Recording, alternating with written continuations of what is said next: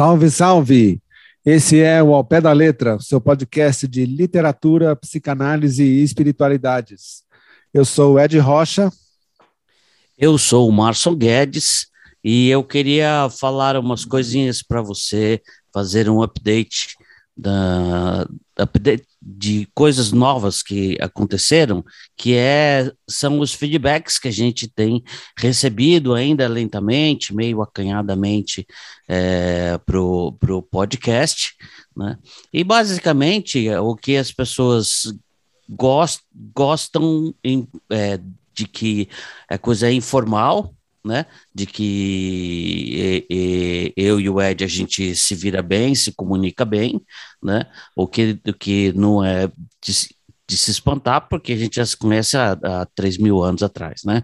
Ah, e, e que é, é, é que a coisa rola solta sem que perca o, o conteúdo, né? Então é como se nós fôssemos dois CDFs que não fôssemos esquisitos e fôssemos pessoas legais e pelo menos aqui atrás do microfone e com os livros nas, nas mãos a gente consegue entrar no nosso mundo paralelo aqui, falar das coisas que a gente curte, que a gente enxerga uh, e compartilhar com você e esperando que você venha com a gente, que você embarque nessa é, com a gente. Tem sido muito legal ver esses, esses esses feedbacks chegando. E hoje a, a, nós temos episódios que são mais simples, né? Ah, como o episódio da semana passada, que falou sobre o livro que me marcou, o livro que marcou o, o Ed e tal, e tem outros que são mais, assim, eles são tem mais carne, né? Que é o que, por exemplo, que o, o, o, o meu amigo Ed Rocha vai fazer hoje. Então ele já aproveita e fala qual é o livro que ele trouxe para ouvir com a gente. E segue aí, meu amigo. Então, você falou dessa coisa de ser esquisito, né? Ser CDF, ou pelo menos esquisito dentro de uma certa faixa do aceitável. Eu vou propor um rolê que começa, veja bem, é, uma tarde preguiçosa lá no interior paulista, você na faixa, você e eu no caso, na faixa aí de uns 10, 11 anos, assistindo televisão, aí passa uma propaganda de cigarro. Propaganda de cigarro com imagens deslumbrantes das pessoas voando de asa delta. Tudo a ver com cigarro, né? Mas as imagens eram as mais exuberantes, assim. E aí tocava uma música de fundo. It Veja. looks good, cute. Não, não, não. the floor. Não, não, não, não. Vamos, vamos linkar com a literatura necessariamente. Oh, desculpa, não aguentei. Então tá. Aí eu vou tocar aqui, eu espero que saia na gravação do podcast também. Vá, vamos lá.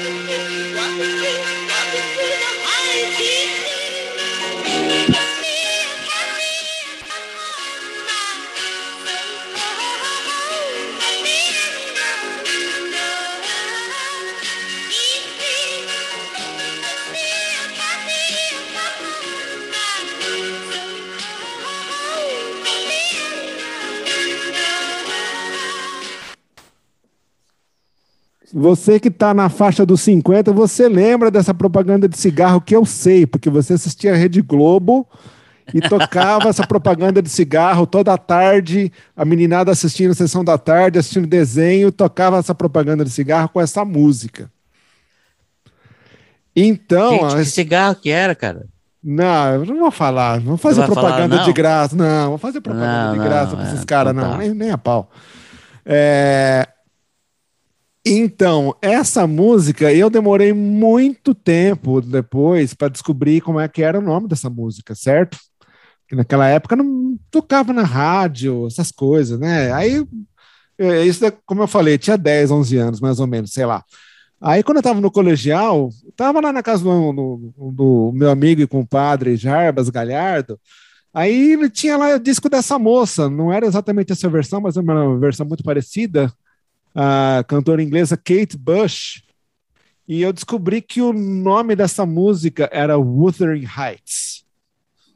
Que até aí. Wuthering Heights. Wuthering Heights. Até aí. até isso. aí nada. Né? Mas eu acho que foi o irmão do Jabas, o Gustavo, que virou para mim e falou assim: Você sabe o que, que é essa música? Eu falei: Não.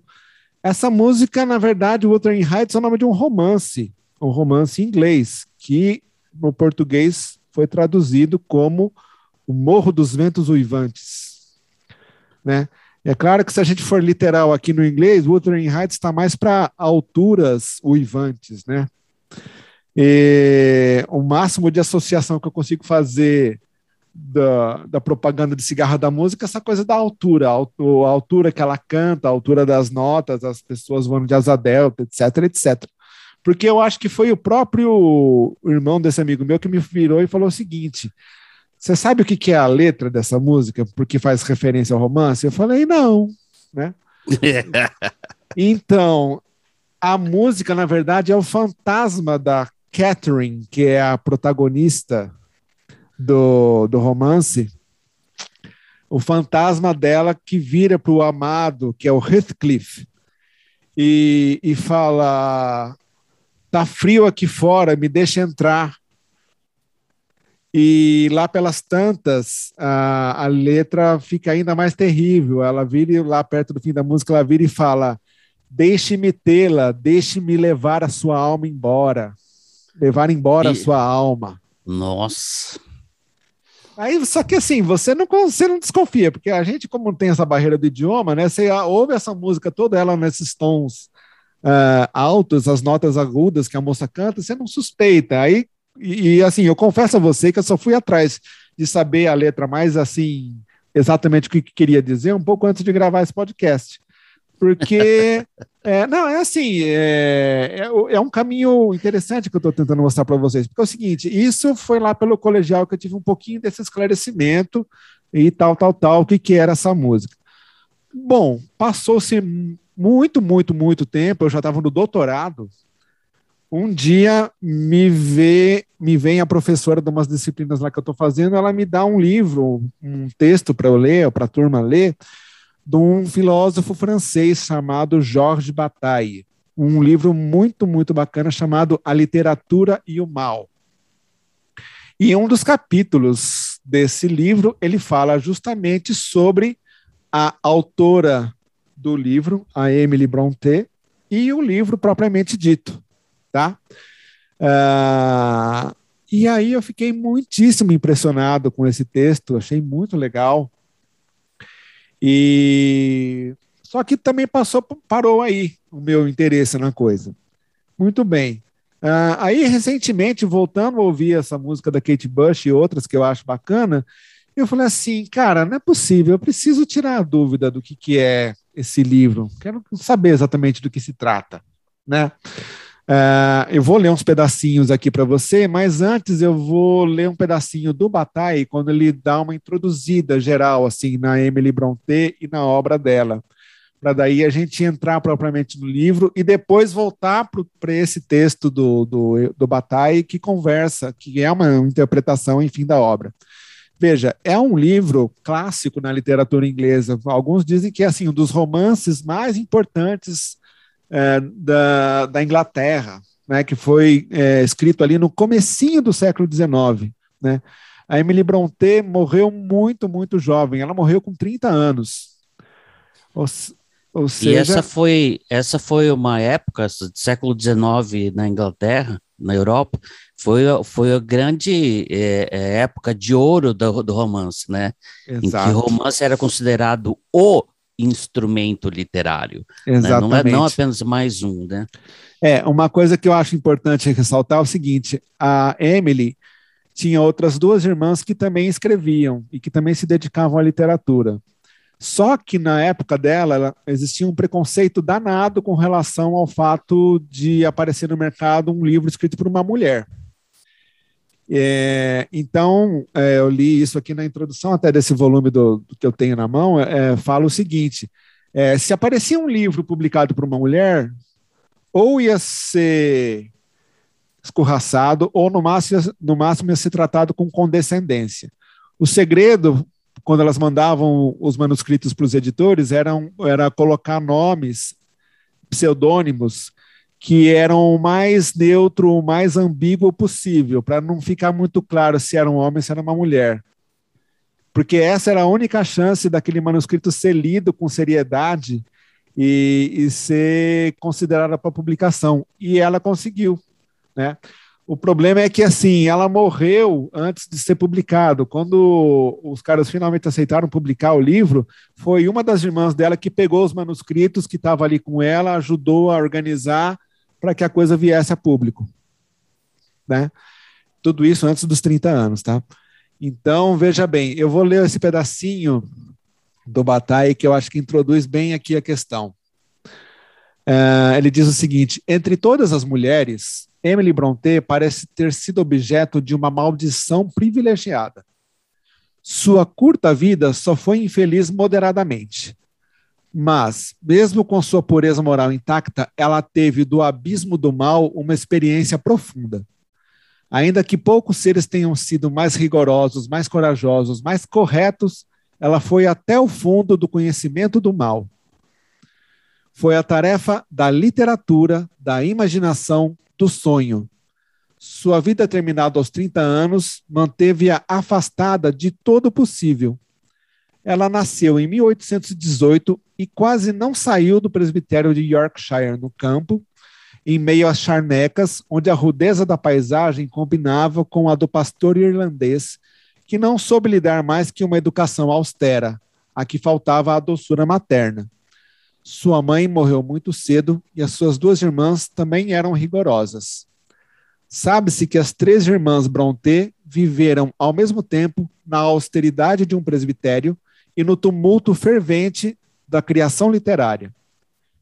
Uma intimidade cotidiana as unia, sem, contudo, que Emily deixasse de preservar a solidão moral em que se desenvolviam os fantasmas de sua imaginação. Fechada, ela parece ter sido por fora a doçura em pessoa, boa, ativa, devotada. Viveu numa espécie de silêncio que só a literatura exteriormente rompeu na manhã de sua morte, em seguimento a uma breve doença pulmonar, levantou-se como de costume, desceu para o meio dos seus familiares, nada disse e, sem ter voltado para a cama, soltou o seu último suspiro antes do meio-dia. Durante a doença, não quis ver nenhum médico. Deixava um pequeno número de poemas e um dos mais belos livros da literatura de todos os tempos, Wuthering Heights talvez a mais bela, a mais profundamente violenta das histórias de amor.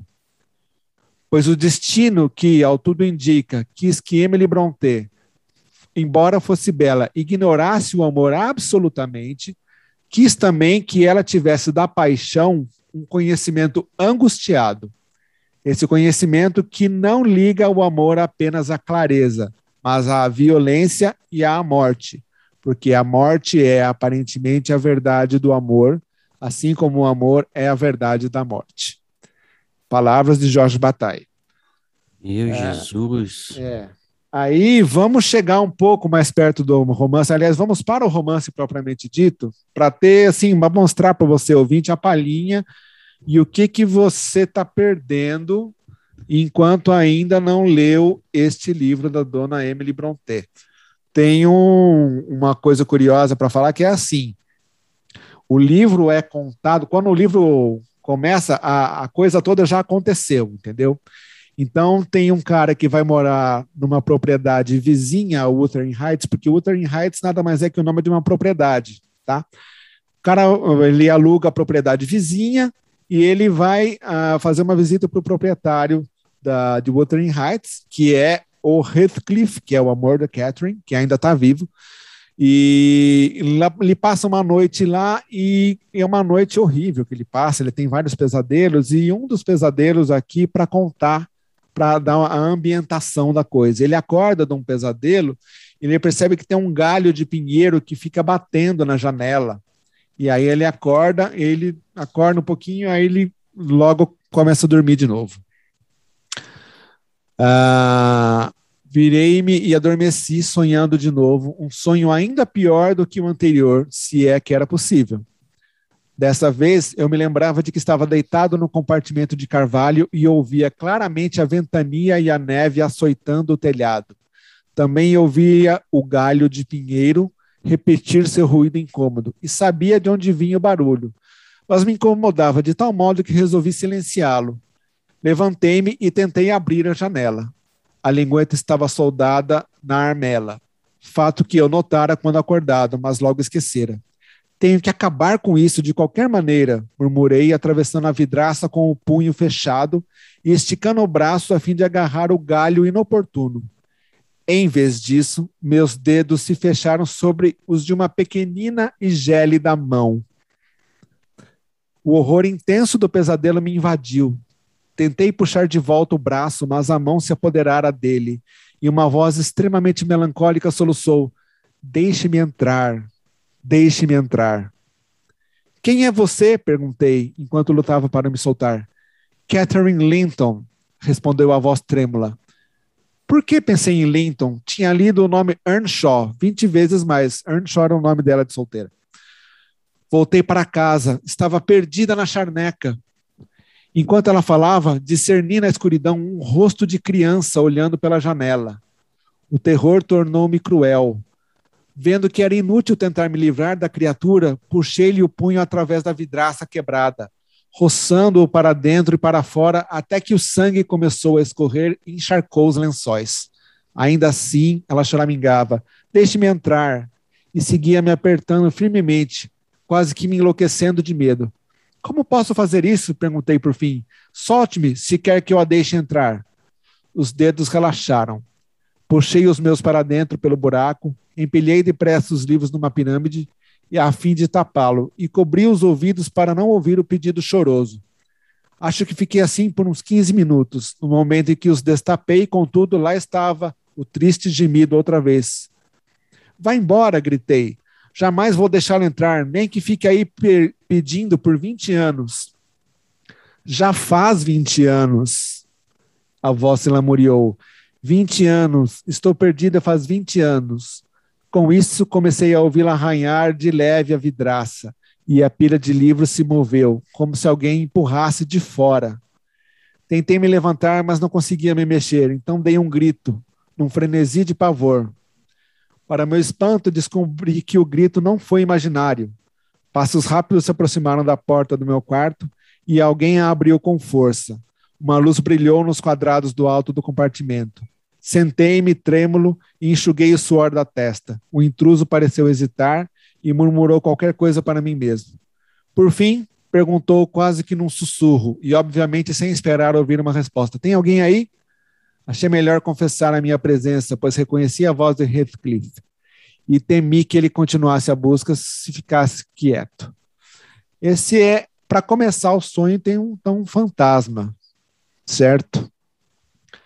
E mais adiante, essa mesma mocinha, só que ainda, só que quando ela era viva, é, ela conta um sonho que ela tem, porque é o seguinte: o Heathcliff é o irmão adotivo da Catherine. O pai da Catherine um dia faz uma viagem a Liverpool e encontra o Heathcliff perdido na rua. Ele pega o menino e leva para dentro de casa.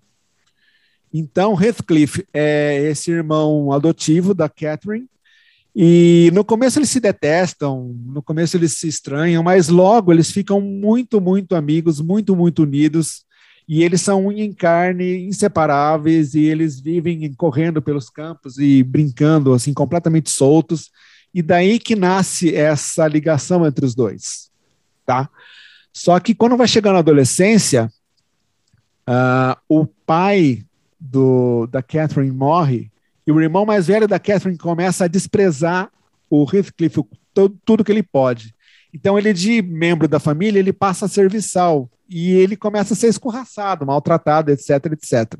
Até que a Catherine acaba sendo cortejada pelo filho do proprietário da, da, da, da fazenda vizinha. E acaba cedendo aos, aos galanteios do cidadão e acaba se casando com ele, não com Heathcliff, certo?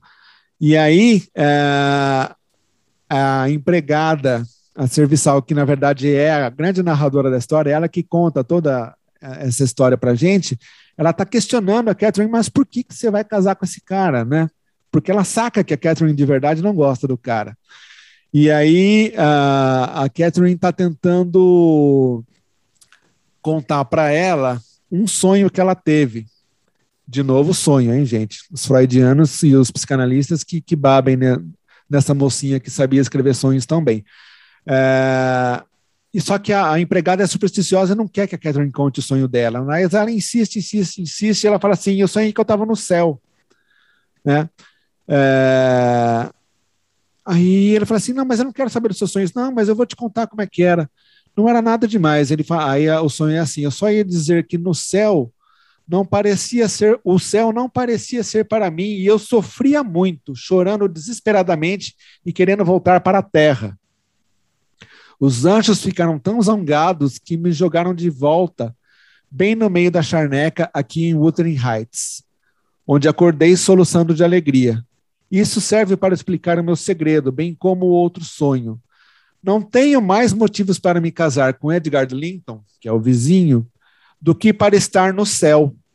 E se aquele homem perverso lá dentro não tivesse feito Heathcliff descer tanto, que é o irmão dela, eu não teria pensado nisso mas agora eu iria me degradar se me casasse com Heathcliff, de modo que ele nunca vai saber o quanto o amo. E isso não porque ele é bonito, Nelly, mas porque é mais eu mesma do que eu. Qualquer que seja a substância das almas, a minha e a dele são feitas da mesma coisa. E a de Linton é tão diferente quanto um raio de luar, de um relâmpago ou o fogo da geada. E aí, mais para frente, tem uma frase que é bastante significativa. Ela ainda está falando dessa diferença do amor dela com o Linton e, e o amor dela para o Heathcliff. Ela fala assim: Meu amor por Linton é como a folhagem do bosque. O tempo há de transformá-lo, não tenho dúvida, como o inverno transforma as árvores. Meu amor por Heathcliff se assemelha às rochas eternas sob o bosque, uma fonte de alegria pouco visível, mas necessária nele. Eu sou Heathcliff. Ele está sempre, sempre em minha mente, não como fonte de prazer, não mais do que sou uma fonte de prazer para mim mesma, mas como meu próprio ser. Então, não volte a falar da nossa separação. É impossível. E agora Diga. eu quero ver você sair dessa. sair dessa? É. é. eu vou falar para você. Você que escolheu o livro? Eu escolhi o livro, Vamos ver o que você vai fazer. Difícil. Acontece o seguinte: acontece que, obviamente, a Catherine não se casa com Heathcliff. Basicamente, ela cede aos galanteios do vizinho. E, e, o Heathcliff volta, ele, ele some, ele desaparece. A hora que ele viu que a coisa não ia ficar bonita para ele, ele some, ele desaparece e volta muitos anos depois, quase uma década depois. Ele volta rico, volta bem sucedido, e mas a coisa, ele sabe que a coisa não vai ficar bonita para ele de jeito nenhum, que a moça já está casada, etc. Aí o que que acontece? Ah, o, o marido da Catherine tem uma irmã, e a irmã é, se apaixona pelo Heathcliff, e o Heathcliff vai lá e casa com ela. Só que também a coisa não é boa é, ela, porque o Heathcliff ele, ele, ele casa com a, com, com a Isabela porque ele quer fazer o outro sofrer. Porque quando ele volta, a única coisa que ele tem na cabeça é a vingança. Tipo assim, me tiraram daqui, tiraram o único amor, a única pessoa que eu amava na vida, agora eu quero destruir tudo isso daqui. E é isso que tem a ver com o mal que o Jorge Bataille fala lá no comecinho, que depois a gente vai voltar. Mas aí depois que a Isabela já casou com Heathcliff, ela escreve uma carta e essa carta vai parar na mão dessa, dessa narradora e ela fala uh, o seguinte, para você ter a noção de quem é o Heathcliff. Uh, quero lhe fazer duas perguntas. A primeira, como conseguiu preservar os sentimentos comuns à natureza humana quando vivia aqui? Porque a, a empregada antes trabalhava em Wuthering Heights. Não consigo reconhecer nenhum sentimento que aqueles ao meu redor compartilham comigo. A segunda pergunta, que me interessa bastante, é o seguinte: o senhor Heathcliff é um homem? Se é, estará louco? E se não é, será um demônio? Não vou lhe dizer quais as minhas razões para fazer tais perguntas, mas lhe peço que me explique, se puder, o que é isto com o que me casei? Isto é, quando vier me visitar e tem de vir logo, Ellen. Não escreva, venha e me traga algo de Edgar. É, a mocinha está profundamente arrependida de ter casado com o cidadão. E o cidadão é de uma crueldade realmente a toda prova. É, tem uma hora que ele, ele explica para Nelly o quanto ele despreza a Isabela com quem ele acabou de casar. E eu vou ler um pedaço aqui para vocês para depois voltar para o Bataille. É, é, aí ele falando da própria esposa, o Heathcliff, né? Ela abandonou tudo porque estava completamente iludida, imaginando que eu era um herói de romance, esperando favores ilimitados da minha devoção cavalheiresca. Mal posso considerá-la uma criatura racional, tal a obstinação com que teimou em formar uma ideia irreal da minha personalidade e agir de acordo com as falsas impressões que alimentava. Mas acho que por fim começou a me conhecer. Não vejo mais os, os sorrisos e as caretas tolas que me provocavam no início, nem a insensata incapacidade de discernir que eu estava sendo honesto ao lhe dar minha opinião sobre ela própria e sua paixão excessiva. Foi preciso uma dose tanto de perspicácia para perceber que eu não a amava. Houve uma época em que achei que lição alguma seria capaz de lhe ensinar isso. E ainda assim ela não entendeu tudo, pois hoje de manhã o anunciou como se tivesse feito uma descoberta surpreendente que eu fora bem sucedido ao fazer com que me odiasse. Um verdadeiro trabalho de Hércules, eu lhe asseguro. Se for verdade, terei motivos para ficar grato. Posso acreditar na sua informação, Isabela? Tem certeza de que me odeia? Se eu a deixar sozinha durante meio dia, não vai vir de novo suspirando, aduladora, atrás de mim? Acho que ela gostaria que eu tivesse fingido afeto diante de você. Fere a sua vaidade ter a sua verdade exposta. Não me importa quem saiba que a, que a paixão era inteiramente unilateral. Nunca disse a ela uma única mentira sobre isso. Não pode me acusar de demonstrar uma grama de ternura falsa e por aí vai a coisa. Ou seja, o Sr. Heathcliff está completamente decidido em se vingar. Até aqui alguma pergunta, Márcio? Se vingar na irmã. Ele quer se ferrar a outra. é, a irmã adotiva. Na verdade, assim, na, na, é, é que a coisa já azedou. Ele sabe que a moça vai morrer, porque Catherine morre, porque, ah, como eu disse, okay. né? é um fantasma, o fantasma da música, então já está dito lá né, pela metade do livro ela morre, mas ela, ele quer destruir todo mundo que se interpôs no caminho dele e da Catherine. Então ele quer se vingar, a rigor, de todas as convenções sociais, daquela família, da família do outro. Então, assim, vamos ver aqui o que que o que que o senhor Bataille fala para a gente dessa, desse enrosco todo. Ele fala o seguinte, de fato, Wuthering Heights, embora os amores de Catherine e Heathcliff deixem a sensualidade em suspenso, de fato, sensualidade é uma coisa que quase não aparece no livro, tá? É, coloca a respeito da paixão a questão do mal, como se o mal fosse o meio mais forte de expor a paixão. Se excetuarmos as formas sádicas do vício, o mal, encarnado no livro de Emily Brontë, aparece sob a sua forma mais perfeita de que mal é esse que ele está falando. Não podemos tomar por expressivas do mal aquelas ações cujo fim é um benefício, uma vantagem material. Esse benefício, de certo, é egoísta, mas isso importa pouco se esperarmos dele outra coisa que não o próprio mal, uma vantagem. Ao passo que no sadismo, trata-se de gozar com a destruição contemplada, a destruição mais amarga sendo a morte do ser humano.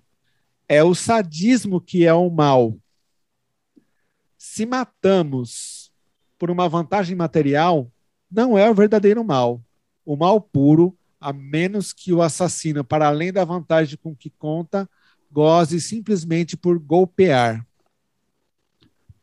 Para melhor representar o quadro do bem e do mal, remontarei à situação fundamental de Wuthering Heights, a infância, de que data em sua integridade o amor de Catherine e Heathcliff.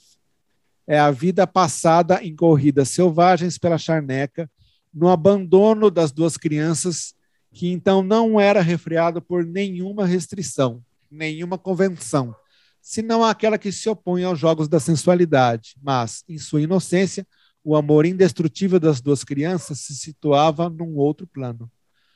Talvez mesmo esse amor seja redutível à recusa de renunciar à liberdade de uma infância selvagem, que as leis da sociabilidade e da polidez convencional não tinham corrigido.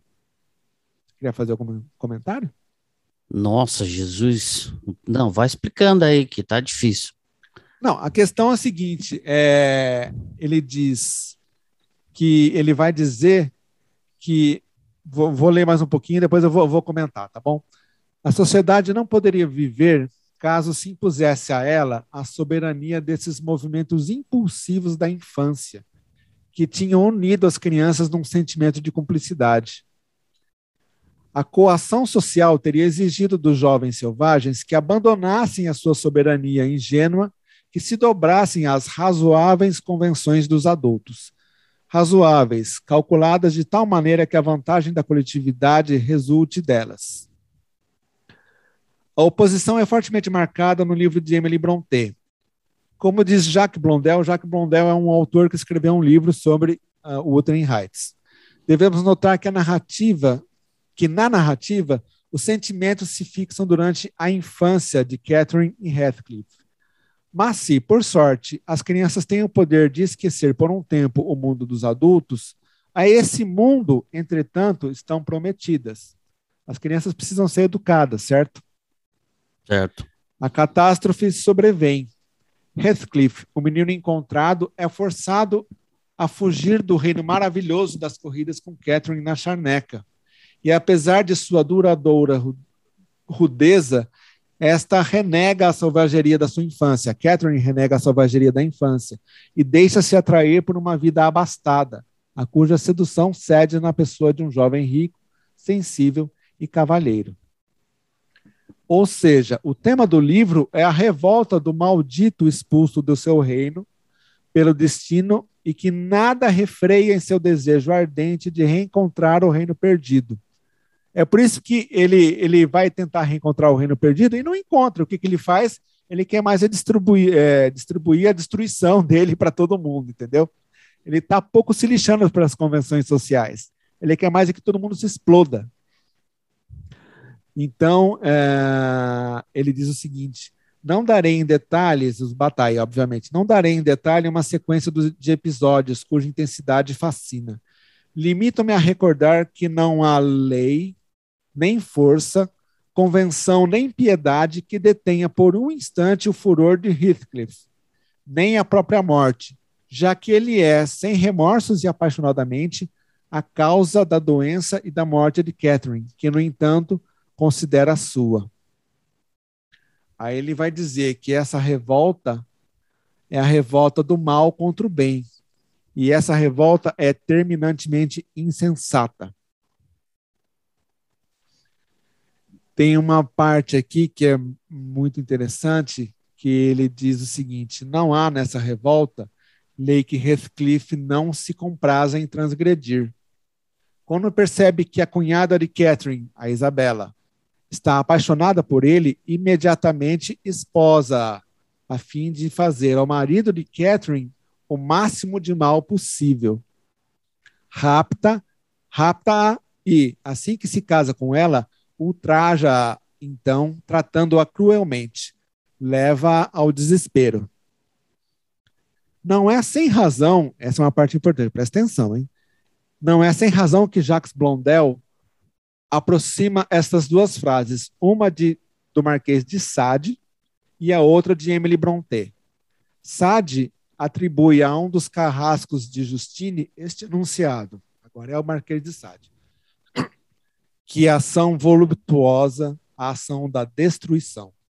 Não conheço outra que excite tão deliciosamente. Não há êxtase semelhante ao que se experimenta entregando-se a essa divina infâmia.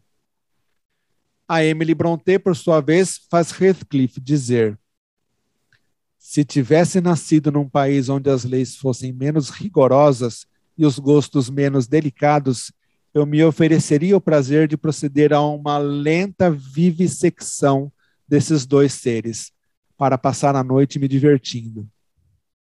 Dexter. Pode ser Dexter, né? Enfim. Gostou? Não, mas espera aí. Ah, não, adorei. Eu não entendi nada, mas eu adorei. Vou fazer eu, de conta que eu acredito então, Só explica um negócio para mim, cara. É a, é, é a vingança a, a, o, o, o que move o, o Heathcliff. É a vingança que move o Heathcliff. E é a, a firme decisão de acabar com tudo aquilo que frustrou o desejo dele.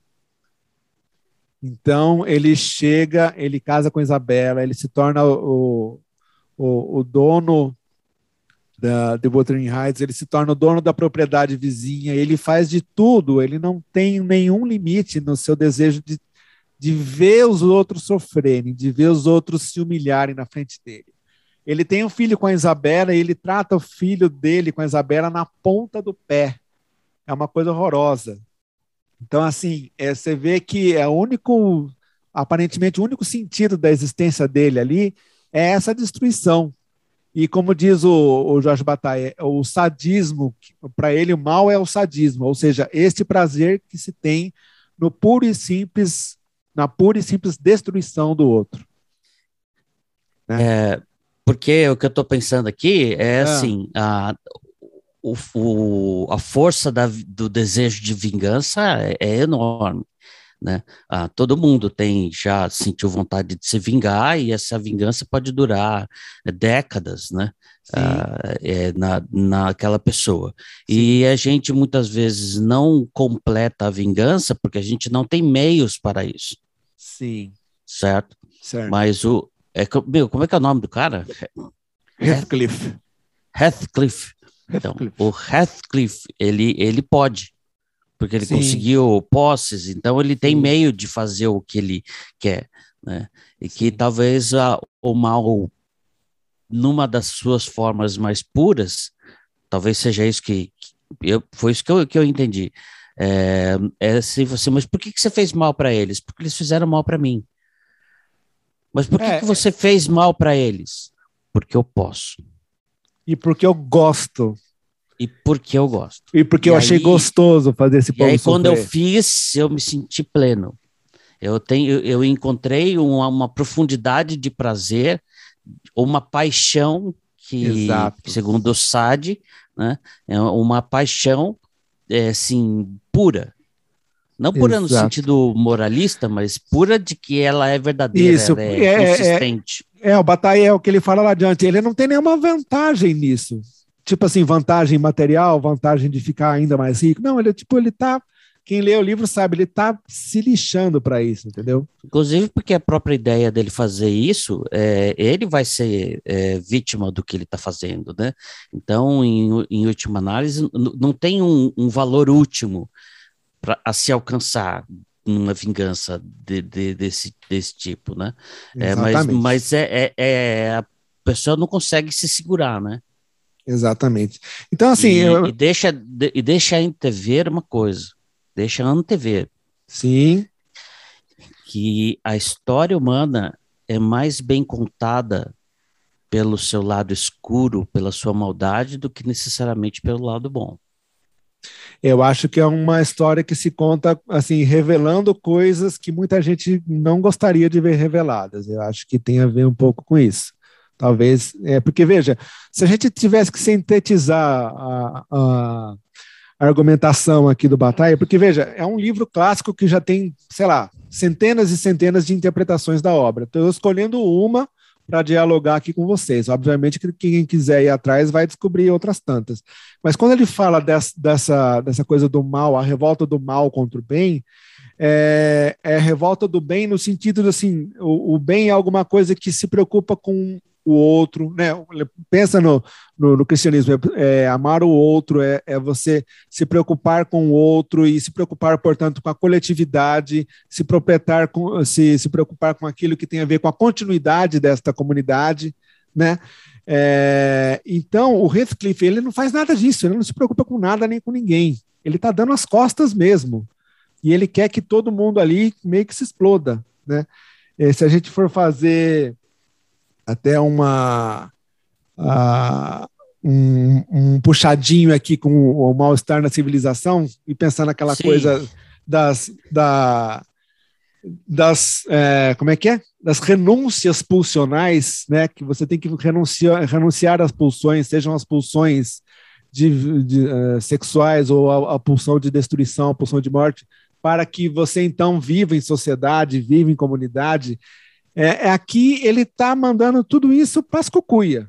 E tanto que não, o final não dá outro. Assim, é, quando, é só depois que o Heathcliff morre que pode aparecer algum horizonte ensolarado naquele ambiente escuro daquele romance, entendeu?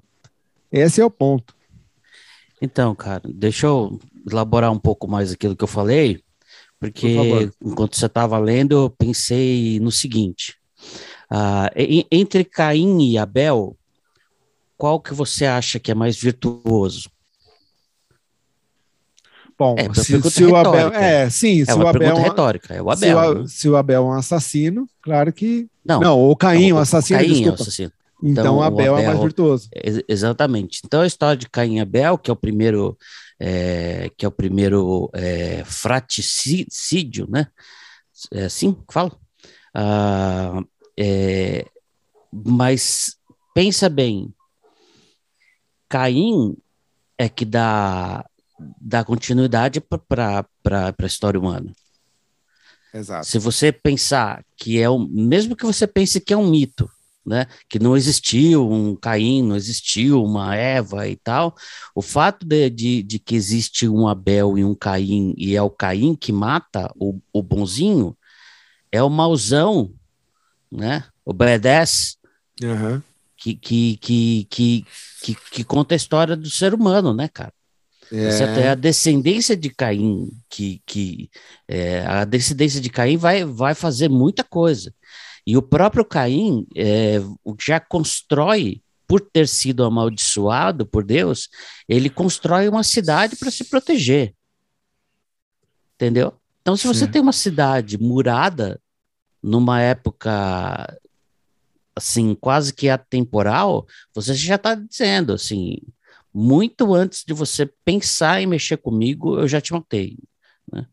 É, eu acho que o Caim leva a isso, quer dizer, lembrando que a, a, a, a maldição que Deus coloca no, no, no, no, no Caim é que é, é, é, ela, ela, vem com uma contraposição, com, com um, uma espécie de equilíbrio esquisito que é a marca que ele tem na testa, que uhum. impede que outras pessoas o matem. Então Deus amaldiçoa, mas não mata. É, é, é, é, fica numa posição existencial terrível, né? Mas não mata. Então, o que que esse cara que está amaldiçoado por Deus, é, a mão de Deus não está mais sobre ele, mas que ele também não vai morrer, porque senão vai ser muito mais amaldiçoado aquele que o matar. Ele que que ele faz? Ele constrói uma cidade murada, cara. Tá certo? Que logo, isso no, sei lá, capítulo 3, 4, e no capítulo 11 a gente já está em Babel. Certo. tá certo? E, é. só, só a última coisinha. Faz falar. favor, faz e favor. Eu ouvi uma professora falar que, que, que nenhum judeu põe no filho o nome de Abel. Uau! Você não conhece. Ela falou assim: se você encontrar um judeu que chama Abel, ou que põe no, filho o nome de Abel, é porque ele não conhece nada. Ele não sabe o que ele está fazendo. Porque a palavra que é Abel coisa, é a mesma palavra que fala que é uh, uh, vaidade no, no Eclesiastes. Vaidade de vaidades, né? Tudo é vaidade, que é uhum. é nada de nada, bolha de sabão. Então, é a mesma expressão. Abel, é, a palavra usada para Abel é a palavra que, que é usada no, no, Eclesiastes, que a gente sabe que é um livro bem tortuoso, né? Uhum. Ah, na, na Bíblia, né? E, e, faz a gente pensar que a nossa luta tem que ser talvez muito mais contra o mal do que a favor do bem, né? Porque se a gente é. conseguisse controlar o que é de mal em nós, Bom, muita então... coisa Vai lá. Não, não então, só para fazer o gancho, para voltar dessa reflexão é, mitológica sobre o mal, para não dizer bíblica, mas assim, vamos voltar ao mal, a, a, como que o bem e o mal está sendo tratado aqui no, pelo Bataille, e depois eu vou ler uma frase que é para encerrar o, o expediente da argumentação desse cidadão aqui. Ele fala o seguinte: o bem se funda na preocupação com o interesse comum, que implica, de uma maneira essencial, a consideração do futuro a divina embriagueza que se aparenta o movimento impulsivo da infância é e está no presente. Ou seja, a criança ela quer aquela coisa e ela quer aquela coisa agora. Ela não está pensando no futuro, certo? Na educação das crianças, a preferência pelo instante presente é a definição comum do mal. Tipo, se você fizer isso agora, não vai ser bom, então você tem que esperar, certo? Os adultos. Ai, não, peraí, perdi aqui, não os adultos proíbem àqueles que devem chegar à maturidade o divino reino da infância. Mas a condenação do instante presente em proveito do futuro, embora inevitável, torna-se uma aberração se for derradeira. Tanto quanto proibir o seu acesso fácil e perigoso, é necessário reencontrar o domínio do instante, o reino da infância. E isso exige a transgressão temporária do interdito. Então, o que ele está querendo dizer é o seguinte: o Heathcliff e a Catherine tiveram esse laço feito na infância.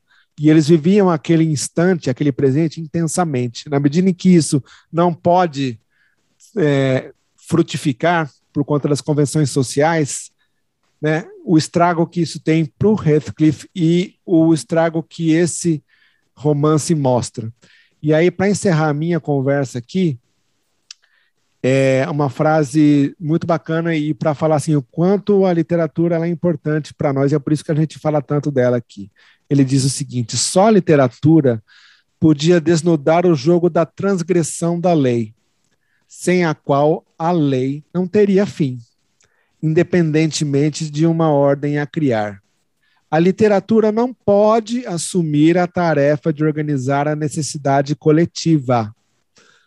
Não cabe a ela, a literatura, concluir, entre aspas, aquilo que eu disse nos obriga ao respeito fundamental pelas leis da cidade, fecha aspas. Ou como faz o cristianismo, aspas. Aquilo que eu disse, a tragédia do, do, a tragédia do evangelho, nos coloca na via do bem ou seja, na prática da razão. A literatura é mesmo, como a transgressão da lei moral, um perigo. Sendo inorgânica, ela é irresponsável. Nada repousa sobre ela, ela pode dizer tudo. Ou seja, a literatura é o reino do impossível. Ela pode tudo, ela pode dizer tudo, os maiores absurdos, porque ela não tem compromisso com a organização da coletividade, com o bem da sociedade. Literatura é meio que para dizer daquilo tudo que você mencionou agora há pouco, né, Márcio? Assim, tudo que é o lado obscuro, o lado sujo, o lado destrutivo, para dizer, olha, isso tudo também existe e está aqui sem censura entre as capas deste livro ou de qualquer outro. É a parte boa de falar que o papel aceita qualquer coisa, né? Exatamente. É a parte boa. Então, minha gente, daquela tarde preguiçosa em Bauru, vendo televisão, vendo propagandas de cigarro, olha só o rolê que a gente deu. A gente começa a ir atrás do fio da meada, o fio da meada pode nos levar muito longe. E a gente poderia ir muito mais longe ainda, mas eu acho que por hoje a Já tá conversa tá, tá boa. E aí é o seguinte: deixo como indicação este livro que eu descobri finalmente que é um livro incrível. É um livro que é, tem tanta crueldade, agora cá para nós, que tem uma hora até que cansa. E aí você pensa assim, pensar que isso saiu uma, da cabeça de uma mocinha de vinte e poucos anos, lá no comecinho do século XIX, criada por um pai que era um pastor de igreja e uma mãe que morreu muito cedo. Veja bem, né? É, então, este é o nosso ao pé da letra de hoje. Você fique à vontade para desfrutá-lo. Você puxa uma pena, sai uma galinha, né? Sai um galinheiro, meu irmão. ah, muito bom. Beleza. Eu é acho o... que é isso, né? É, da minha parte, sim, eu espero que vocês tenham gostado. Se não gostar, por favor, digam também. Mas, Isso. de qualquer forma, se não gostou do podcast, vá ler a Emily Bronte, que você não vai se arrepender, tenho certeza. É, um ou assim, se você gostou, se avisa para os seus amigos. Se você não gostou, indica para os seus inimigos. Né? Então, Exatamente. De qualquer maneira, fale de nós. Valeu, um abraço. Carente, só não pode falar. Um abraço e até a próxima. É isso aí. Gente, promoção e para mocinha. Um beijo. Tchau.